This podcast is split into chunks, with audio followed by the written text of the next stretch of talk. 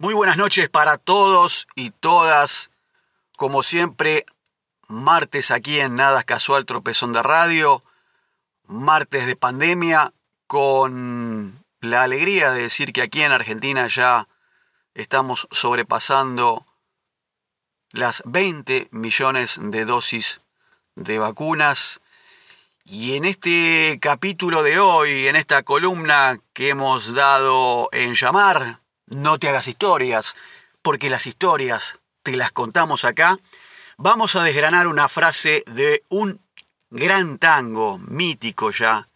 en el cancionero, si podemos decir así, porteño de aquí, de Buenos Aires, porque el público se renueva, sí, y en este, en este relato corto, en esta crónica de martes, una célebre estrofa de ese poema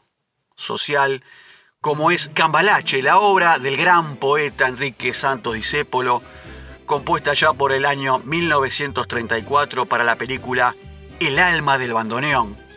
y que fue estrenada al año siguiente y que le interpretó el cantor Ernesto Famá acompañado por la orquesta del gran Francisco Pancho Lomuto. Y la obra nació durante la década infame a la que denuncia el autor, entre uno de sus alias Mordisquito, como respuesta a las distintas dictaduras en distintas etapas. Luego tendría vigencia este tango desde la letra, en esas historias nefastas, en esos años negros de plomo que tuvo la Argentina en el siglo XX y que este tango volvió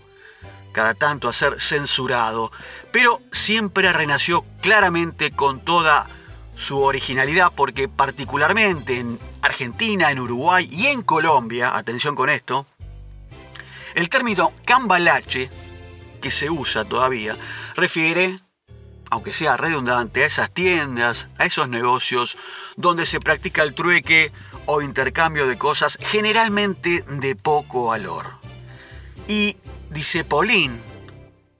otro mote que tenía el gran Enrique Santos Discépolo, usó en esta letra 273 palabras para todo un curso sobre las características más comunes de la sociedad porteña del siglo XX. Una letra que realmente sigue manteniendo un enorme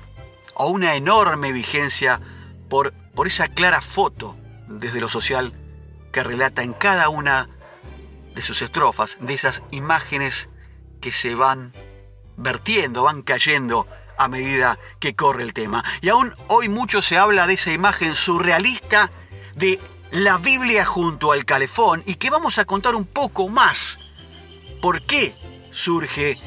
esta figura. Y la historia tiene relación con los servicios higiénicos, con los baños, con la higiene personal y la forma de realizarla y como también decíamos,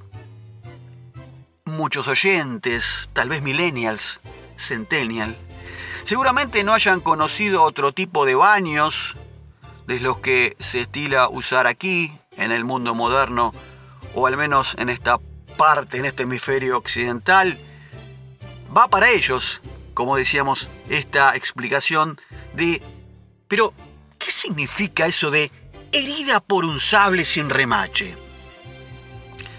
Y nos vamos a poner un poco entonces en contexto y recordar primero un par de datos que son necesarios de tener en cuenta.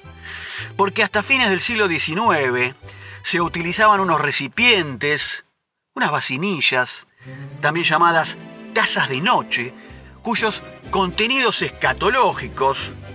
sus residuos de origen humano, y porque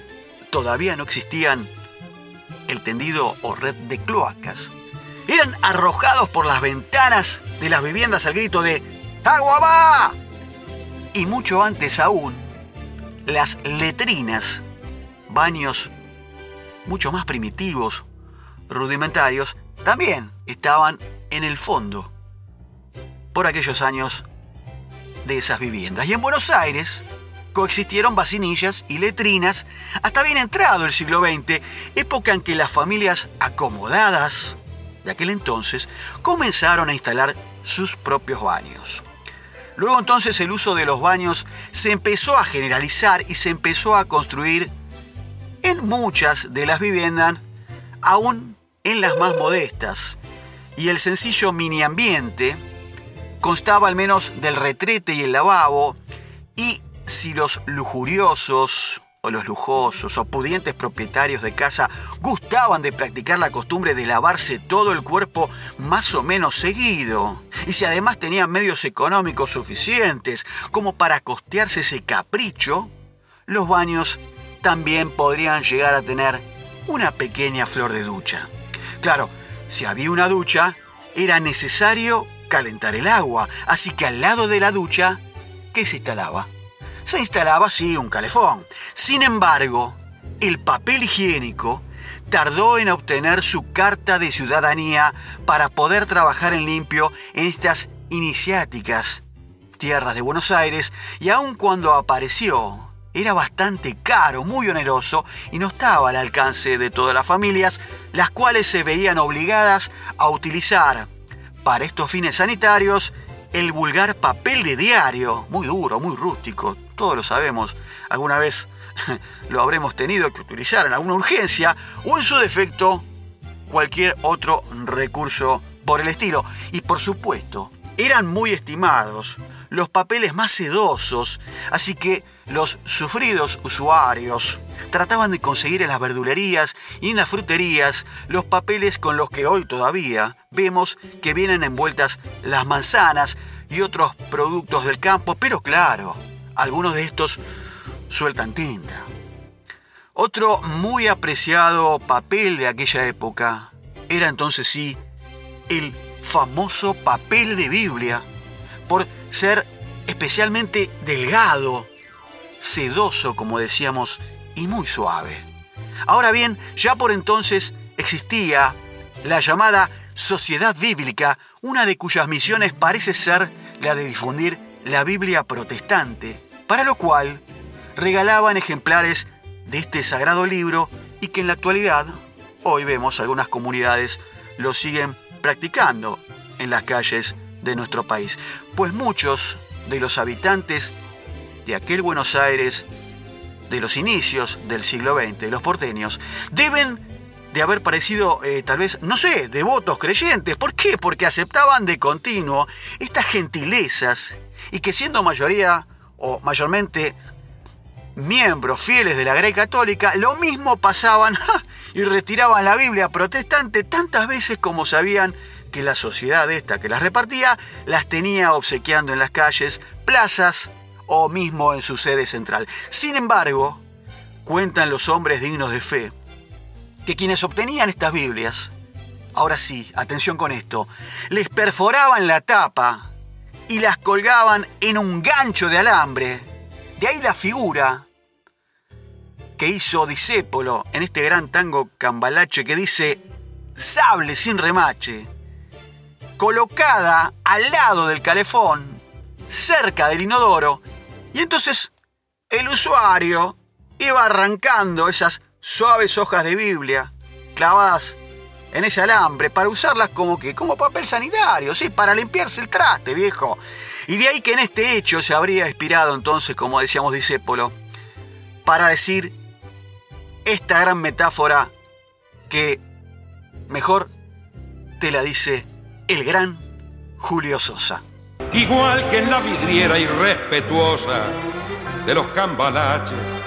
se ha mezclado la vida y herida por un sable sin remache, ves llorar la Biblia junto a un calefón. Y bien amigos, hemos desgranado esta metáfora del gran tango argentino Cambalache, obra de Enrique Santos Discépolo, porque bueno, si bien muchos lo saben, también hay muchos que por ahí eh, lo escucharon infinidad de veces, pero nunca se preguntaron por qué esta figura? ¿Por qué este recurso? ¿Por qué esta imagen de la Biblia junto al calefón? Matada, herida, como dice el gran mordisquito. Bien amigos, hemos llegado entonces a otra entrega más de No te historias, porque las historias te las contamos acá. Nos veremos, como siempre, Dios mediante, pandemia mediante, el próximo martes, para otra entrega de estos relatos eh, cortos para entender eh, un poco más algunas cuestiones o también eh, desgranar, entender esas historias que uno suele encontrar por ahí o escuchar y bueno, realmente nunca te planteas por qué aparece tal o cual relato. Gracias, buenas noches y hasta la semana próxima.